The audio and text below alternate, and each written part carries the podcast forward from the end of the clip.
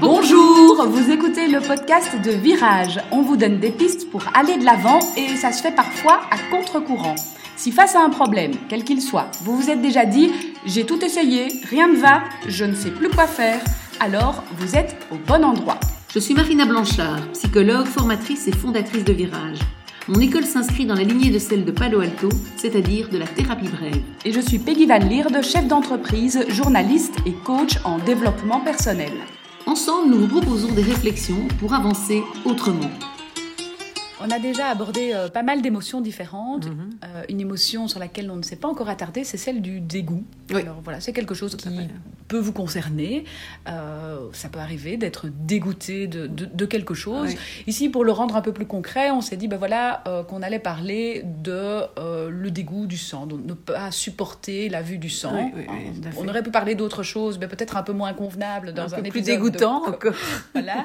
Et donc, on va se contenter du, du- du sang. Oui. Ce qui, dans certains cas, euh, c'est volontaire aussi de prendre cet exemple-là, c'est qu'en fait, euh, ben, à peu près euh, tout le monde peut, à un moment donné ou à un autre, être confronté à la vue du sang. On se blesse, enfin voilà, il ne Oui, faut pas forcément fait. être médecin ou On infirmier. en a euh, normalement tous à l'intérieur, donc. voilà, exactement.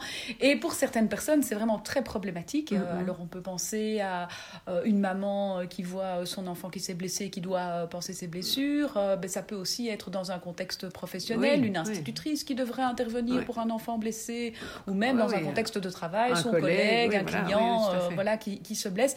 Et donc, ça peut être vraiment très handicapant à partir Oui. du moment où on a vraiment ce, ce dégoût en soi et ce, ce je, je ne sais pas aller au front, je ne Oui, peux pas en fait aider la moi. personne Oui, euh, qui s'est blessée quoi. Dans la plupart des cas, on ben, a plutôt tendance du coup à, à- à l'éviter, À éviter hein, un à dire, maximum, ah, bah surtout que je ne Ce regarde qui nous dégoûte. éloigner cela de moi.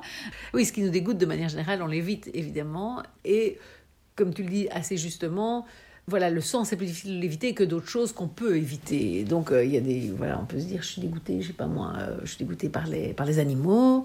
Bah, j'évite d'avoir des animaux chez moi, j'évite d'en voir, voilà. Et je, bah, voilà. Il y a mille situations de dégoût pour lesquelles on peut tout à fait éviter, mais effectivement, euh, pour le sang, c'est plus compliqué. Encore que, encore que, et c'est peut-être un peu le premier point, c'est, j'ai envie de dire, si ça marche que vous l'évitez, le sang de- dans votre vie, ou que vous arrivez à éviter l'objet de votre dégoût, si ce n'est pas le sang, Oui, votre Bah, enfant se blesse et quelqu'un est là pour prendre voilà, le relais, vous par savez qu'il y aura exemple. toujours quelqu'un parce que vous n'êtes pas seul avec. Enfin voilà, euh, voilà.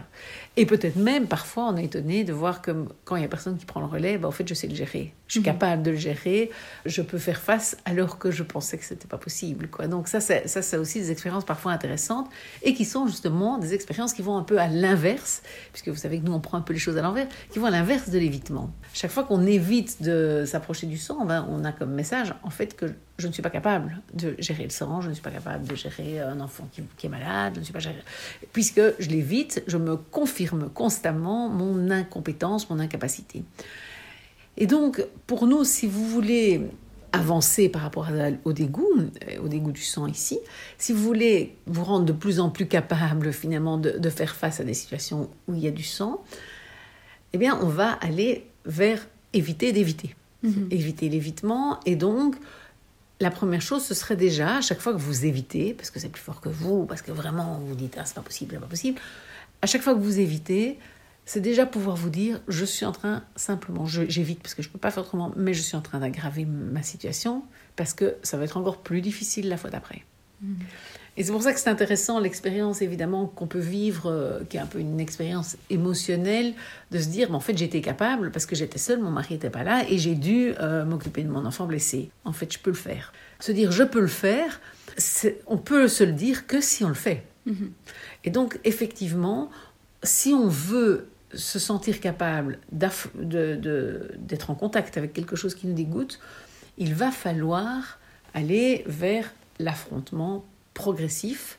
Et donc, je dirais la première étape, c'est au moins prendre conscience à chaque fois que j'évite que j'aggrave. Ça, c'est vraiment la première étape. quoi.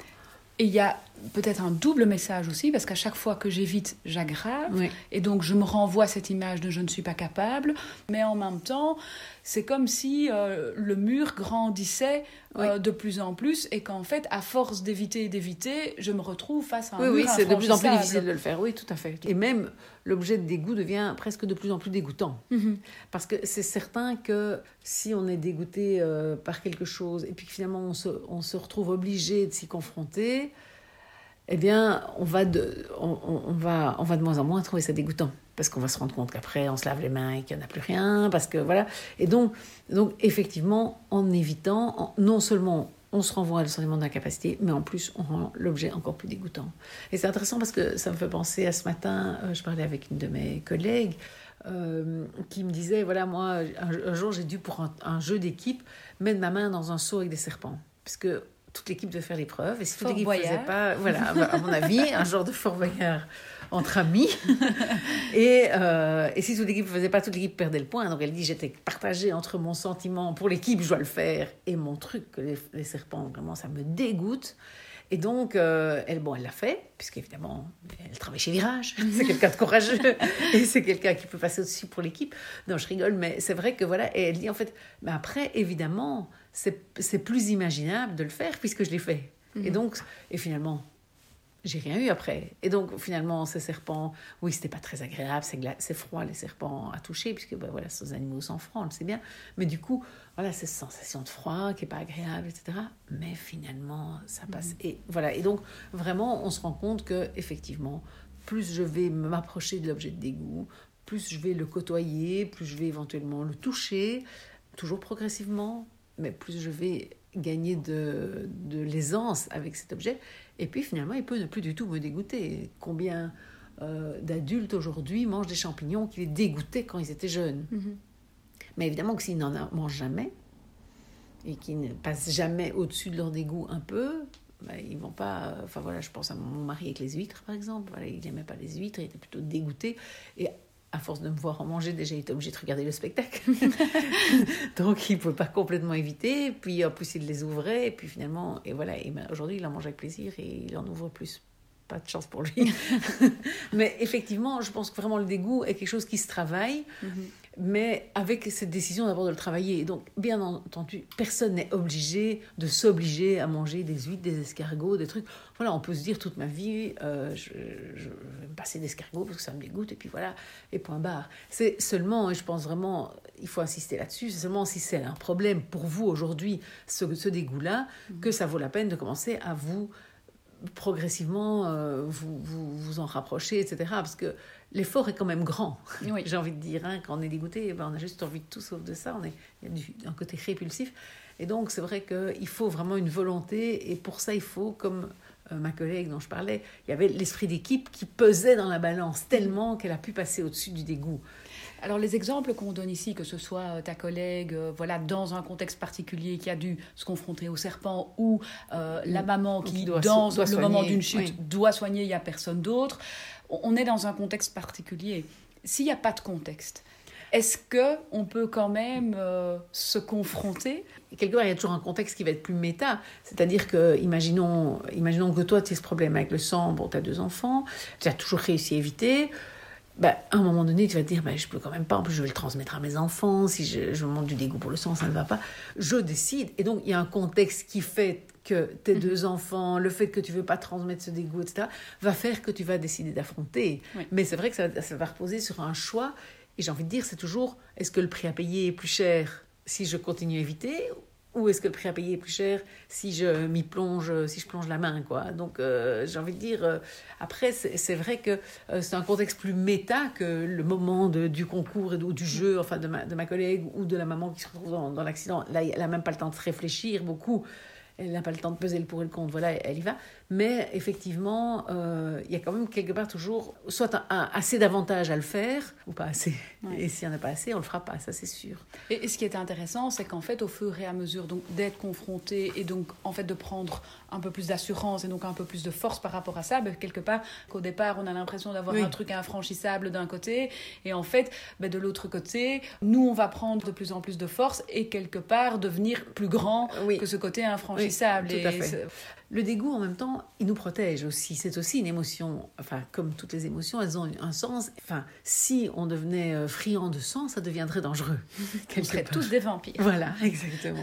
Donc, en fait, le dégoût, souvent, il est, il est ajusté à des choses. Alors, parfois, il peut ne pas l'être. Donc, pour certaines personnes, elles vont dire, mais oui, mais enfin, quand même, moi, je suis dégoûtée euh, par la... Voilà, j'ai une, patiente qui est dégoûtée par la, la texture de la peau de son compagnon. Donc ça, c'est évidemment très ennuyeux, mais peut-être que ça lui parle.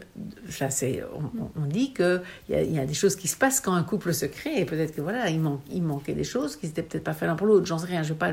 En tout cas, comme toutes les émotions, le dégoût a un voilà. Et donc il faut l'écouter aussi et se dire voilà, peut-être que les champignons, c'est pas pour moi. D'ailleurs, enfin ça, ça me fait penser à mon aîné qui, depuis toute petite, était dégoûté par les poivrons. Mhm. Et en fait, quand j'ai quand même un peu forcé pour qu'elle goûte, etc. En fait, elle était malade, elle est vraiment malade après. Peut-être, je me dis, il y a un instinct.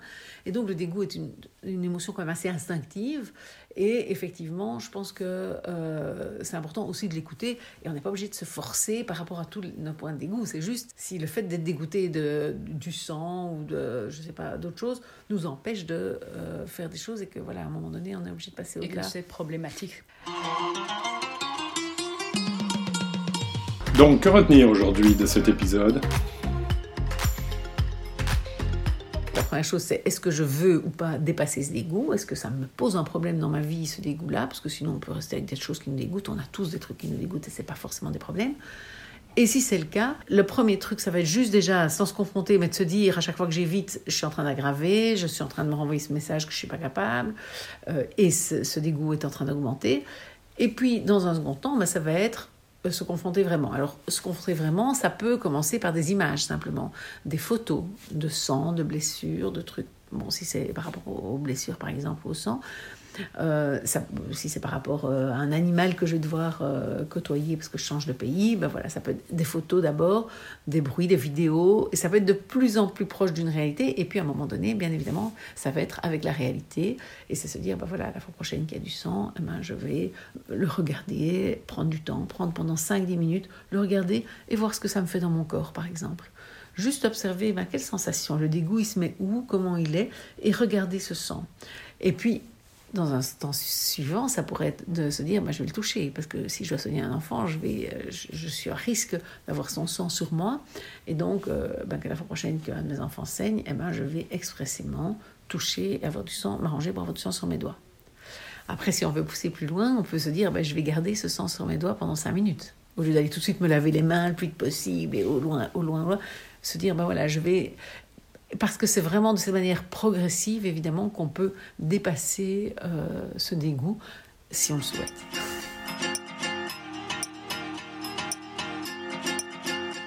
Pour ne rien rater des épisodes de Virage, vous pouvez vous abonner et également nous suivre sur le compte Instagram de Virage.